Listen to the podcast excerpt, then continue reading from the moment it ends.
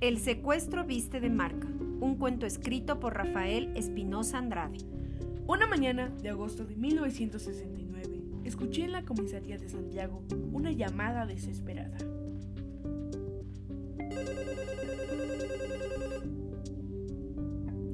Por favor, necesito su ayuda. Mis niños han desaparecido. Mis tres niños están perdidos.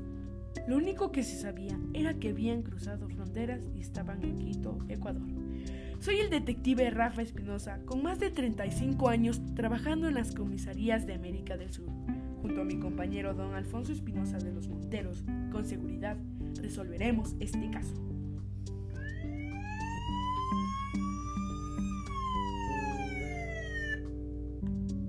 Inmediatamente volamos hacia Quito.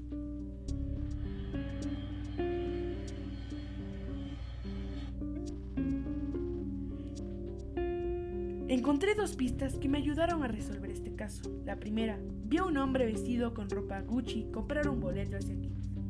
Inicialmente esto no me preocupó, ya que conversé con él. Me llama la atención su elegancia.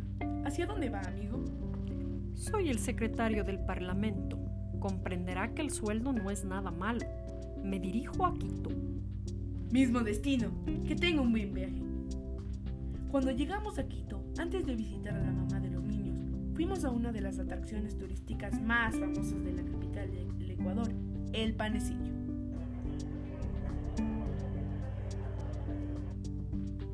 ¡Wow! ¡Qué hermoso! Pero este no fue el último lugar en el que fueron vistos los niños. No vas a creer, Rafa, lo que acabo de descubrir. Los niños fueron vistos aquí, hablando con un señor muy elegante. Los testigos afirman que llevaba una camiseta marca Gucci. En ese momento sospeché de Juaco, el secretario del Parlamento.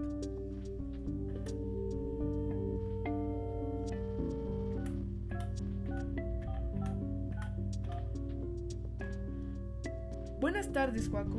¿Cómo estuvo su viaje? ¿Podemos encontrarnos en el café del Hotel Quito?